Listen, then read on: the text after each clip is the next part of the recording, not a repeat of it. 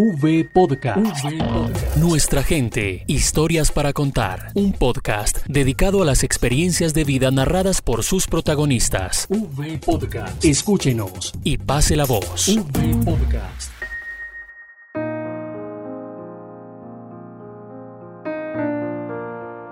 ¿Nos volveremos a ver? ¿Sabes que sí? ¿Cuándo? ¿Dónde? En todo momento, en todo lugar. Me verás en todo lugar, mi bien.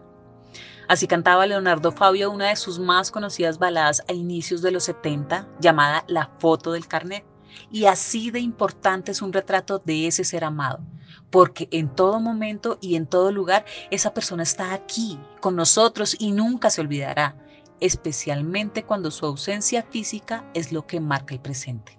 Y muchas veces eso es lo único que se tiene, una foto y se convierte en el tesoro más valioso del mundo, porque logramos congelar toda una historia, todo un momento, que termina siendo el motor de una búsqueda incansable, tal como lo han vivido los familiares víctimas de desaparición forzada, tal como lo ha vivido Nora Hernández. Era el único hermano varón de cinco hermanas, él era el único hermano varón.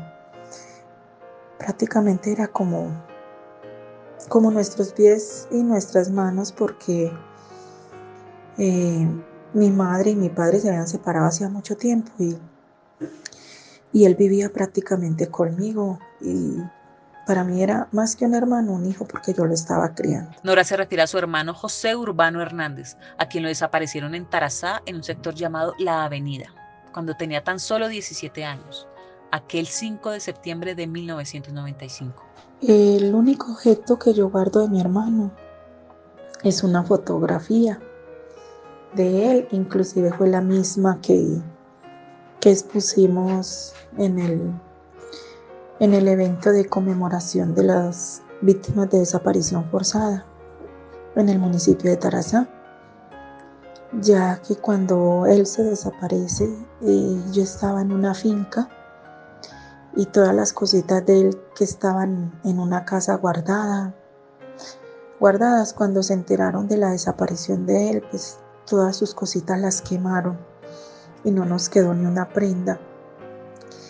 Entonces únicamente conservo una foto de él, donde él está muy tranquilo, muy, muy feliz, departiendo con, con su mejor amigo y su gran amigo con el que desapareció. Esa mirada feliz, que es adornada por unas cejas pobladas, es la ilusión que los une para seguir buscando, como lo han hecho por todos estos años en cada rincón del país.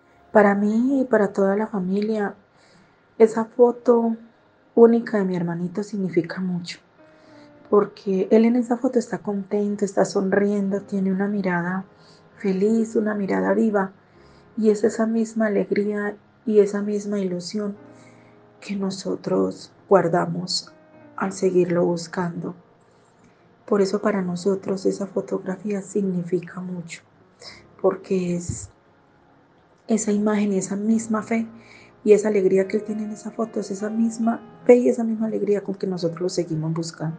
Y esa foto ha sido la fiel compañera de Nora que la ha llevado con solemne cuidado a cada búsqueda en terreno que las autoridades han realizado para hallar los restos óseos. Un proceso que la Unidad para las Víctimas ha apoyado con acompañamiento psicosocial para sobrellevar esta búsqueda. Bueno, eh, para destacar el tema del acompañamiento que tuvimos en la conmemoración de las víctimas de desaparición forzada en cumplimiento de la sentencia proferida por, por la magistratura del 2018, es que ha sido un proceso en el cual venimos hace muchos años y en el cual nosotros como organización social, Admucajevi del municipio de Tarazá, pero también como víctimas del municipio de Tarazá, venimos en un trabajo hace mucho rato con la Fiscalía 15 de Justicia y Paz. Gracias al trabajo que hemos hecho con ellos hace mucho rato, desde hace casi 14 años, hemos logrado que las víctimas alcen la voz, no tengan más miedo y aprendan a hablar y a buscar sus derechos y a defender sus derechos. Hemos hecho un trabajo muy mancomunado con todas estas personas que están, los fiscales, los asistentes, los investigadores privados, los abogados de la Defensoría del Pueblo. Y ahorita con la unidad de víctimas que nos prestaron un apoyo emocional, psicosocial muy importante. Y para nosotros esta conmemoración fue muy valiosa porque al fin se nos reconoció y se nos acompañó. Se nos acompañó desde la unidad de víctimas con un acompañamiento psicosocial muy bonito, con ese abrazo y esa juntanza y esa sororidad. Pero también resaltar que el trabajo que hizo la Fiscalía 15 de Justicia y Paz fue muy, muy bonito.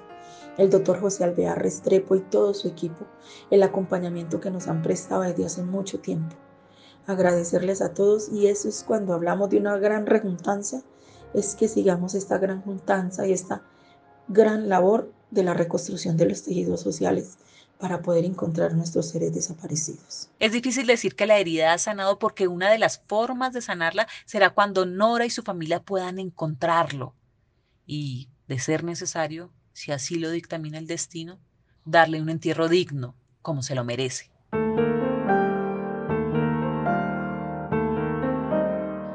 Bueno, hablar de que se nos ha sanado la herida y que cuál ha sido como ese motor para sanar la herida, no.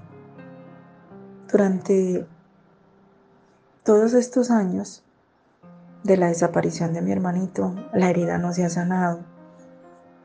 Porque una de las formas de sanarlo y de sanar esa herida es cuando le, lo podamos encontrar y darle una cristiana sepultura, una un entierro digno.